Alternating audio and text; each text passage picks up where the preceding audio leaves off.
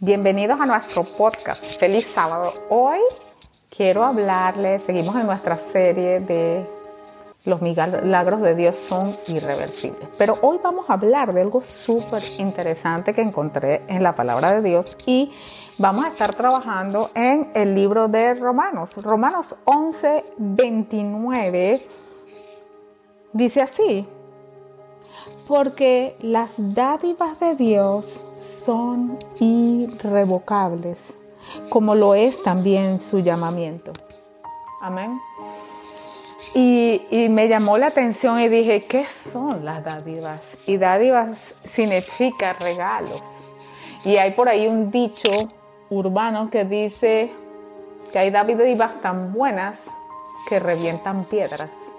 Y lo que significa es lo que urbanamente significa es que hay regalos que son tan, tan, tan buenos que hasta el de corazón más duro es movido por ese regalo. Y en esta serie nosotros estamos hablando de que cuando Dios hace un milagro lo hace en forma permanente.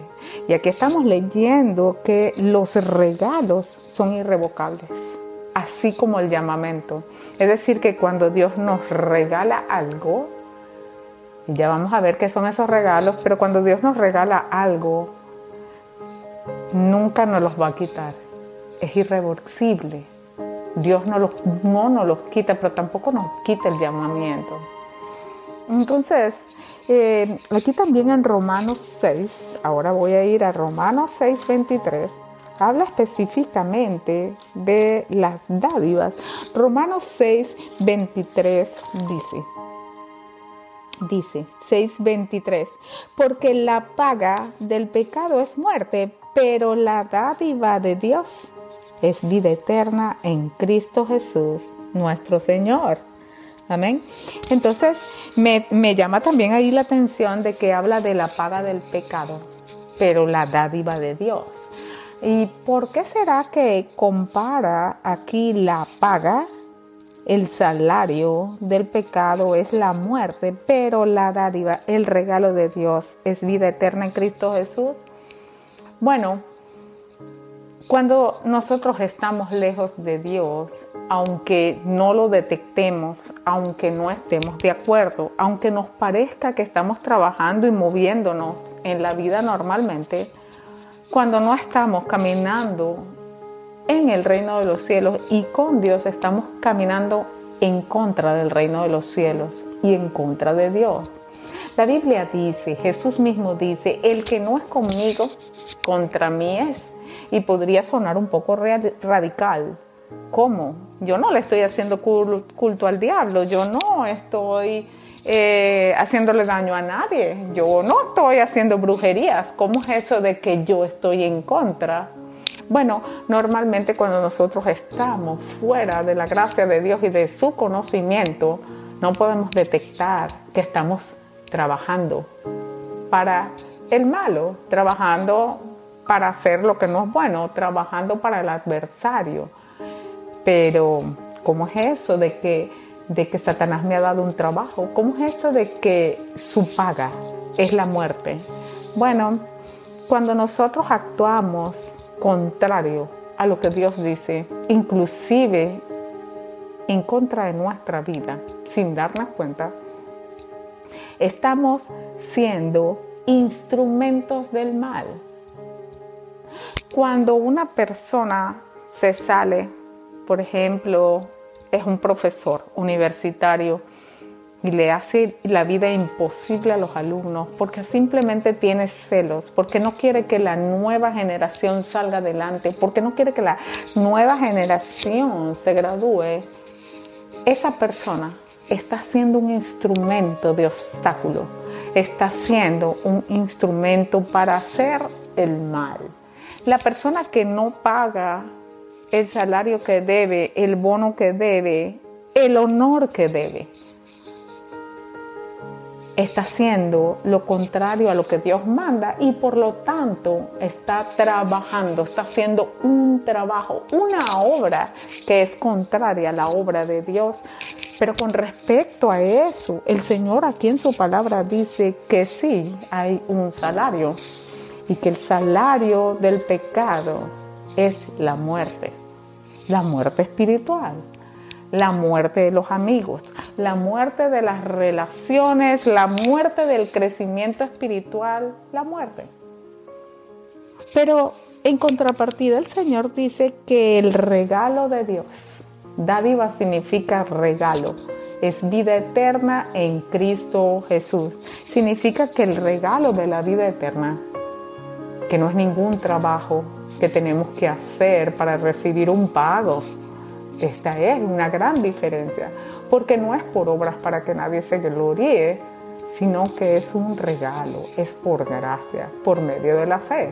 Así que esa dádiva, ese regalo de la salvación es irrevocable. Lo acabamos de ver. El Señor no revocará el regalo de la salvación. Es irrevocable. Así como el llamamiento. Es decir, el Señor dice en su palabra también en Apocalipsis, yo estoy a la puerta y llamo. Ya, déjeme buscarlo un momentito. Dice, yo estoy a la puerta y llamo, y si alguno oye mi voz y abre la puerta, yo entraré en él y cenaré con él y él conmigo. Dice su palabra en Apocalipsis que el Señor está a la puerta y llama, es decir, ahí está su llamamiento. El llamamiento es irrevocable, es irrevocable porque proviene de Dios, así como el regalo de la vida eterna es irrevocable. Ese regalo es un regalo, es algo que Dios nos dio y nada lo podrá cambiar. Tampoco podrá cambiar el hecho de que el Señor, mientras el tiempo que el Padre ha determinado para su regreso esté, el llamamiento es irrevocable. El Señor está a la puerta y está llamando y sigue llamando. Es irrevocable ser llamamiento, así como también el regalo de la vida. Pero, ¿qué otros regalos también son irrevocables? El Señor dice en su palabra, toda dádiva y todo don perfecto proviene de arriba, del Padre de las Luces.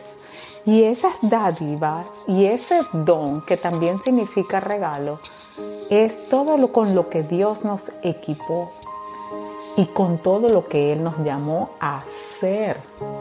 Así que eso está en pie. Y ese liderazgo que, exhibíamos cuando eras un niño, por ejemplo, no por las cosas que nos hayan pasado en la vida, no por los inconvenientes que hayamos tenido, las malas decisiones.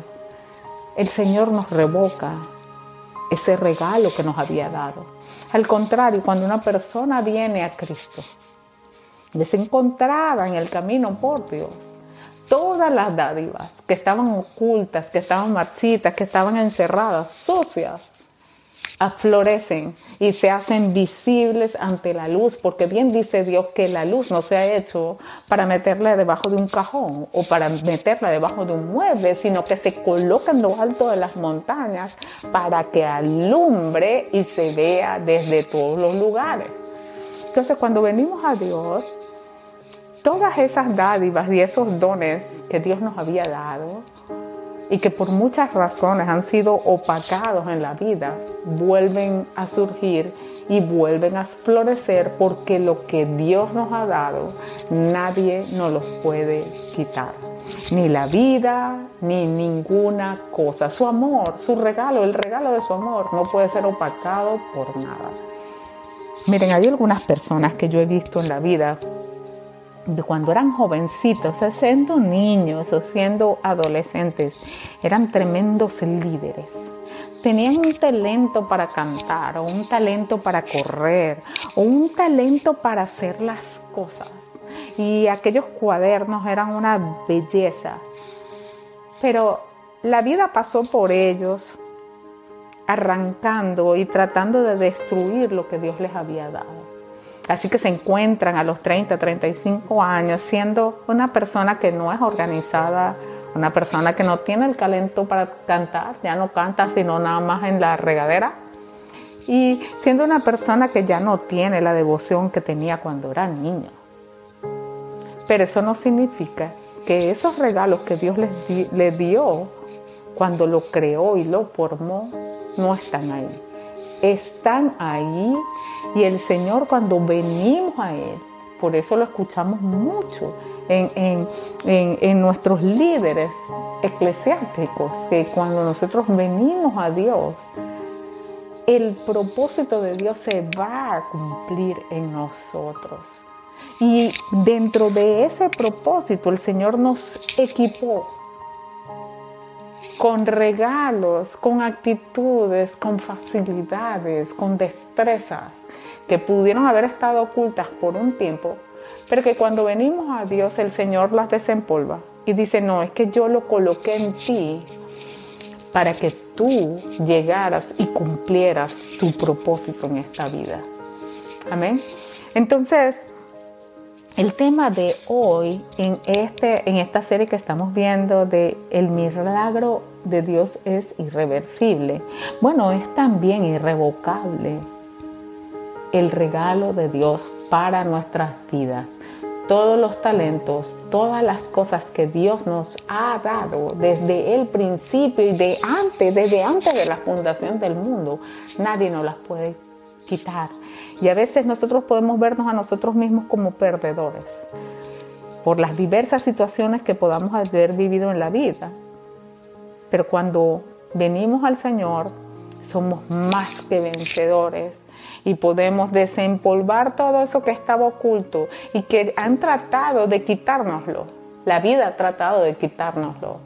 Pero el Señor dice, no, no, no, lo que yo te he regalado a ti es irreversible, es irrevocable. Mi llamado para ti en la vida es irrevocable. Y cuando venimos al Señor, vamos a cumplir y vamos a llegar a donde tengamos que llegar de acuerdo a su propósito para nuestras vidas. Amén. Bueno, con esto voy a cerrar este, este, esta conversación de hoy, recordándote que el Señor te ha dado regalos te ha dado dones, privilegios. Y que tal vez tú piensas que nunca los recuperarás. Ay, como yo era, lo sensible que yo era, lo líder que yo era. Parecía como que yo iba a ser un gran estudiante, parecía que yo iba a llegar lejos, pero ¿quién va a llegar lejos? Con todo lo que a mí me ha pasado. El Señor nos dice hoy que su regalo es irrevocable en primer lugar, su, la vida eterna. En segundo lugar, ese llamado. Y en tercer lugar, todas las cosas que Él nos ha dado desde antes de que fuéramos creados para que cumpliéramos su propósito en esta tierra. Y si ese eres tú y crees que el Señor te ha hablado hoy, tú puedes hacer esta oración conmigo si te quieres reconciliar con Dios o si quieres abrirle la puerta al Salvador, te invito a que hagas esta oración conmigo. Señor, yo te abro hoy las puertas de mi corazón. Me arrepiento de mis errores, mis pecados y mis equivocaciones y creo que a partir de esta hora y de este día el sacrificio que hiciste por mí en la cruz del Calvario borra toda mi deuda. Y soy una persona nueva en ti a partir de hoy. Ayúdame a permanecer hasta el día que tú vengas por mí o hasta el día en que yo me vaya contigo. Amén. Hola, hoy vamos a hablar de Ana, la madre de Samuel y nos basaremos en el primer libro de Samuel. Ana era la segunda esposa del Caná. Ella era estéril, no podía tener hijos, mientras que la otra esposa sí tenía hijos. El esposo de Ana igual la amaba y le decía que si el amor de él no era suficiente, que por qué quería tener un hijo. Pero Ana igual le pedía a Dios un hijo. Ella estaba triste y quería tener un hijo. A lo largo de la historia de Primera de Samuel, vemos la devoción de Ana a Dios. Ana no perdió la esperanza en su angustia, a pesar de que el tiempo pasaba. Mantuvo su fe. Es un ejemplo que no debemos perder la esperanza de las peticiones que realizamos a Dios. Otra enseñanza de la historia la vemos en Primera de Samuel 13, donde Eli, el sacerdote, al ver que Ana estaba orando en voz baja, pensó que estaba borracha. Nosotros a los ojos de los demás podemos parecer borrachos o locos a realizar nuestra petición, pero hay que seguir con la esperanza que Dios nos dará lo mejor. Ana ofreció que su hijo sería para servir a Dios durante toda su vida. Vemos que Dios respondió la petición de Ana no solamente con un hijo, sino con cinco más de los que ella pidió. Espero que la historia de Ana te haya animado a mantener una esperanza en tu corazón mientras estemos aquí en la tierra. Todos los dolores, la espera y las oraciones que no tengamos respuesta aún, mantengamos nuestra fe y nuestra esperanza. Muchas gracias y hasta el próximo sábado.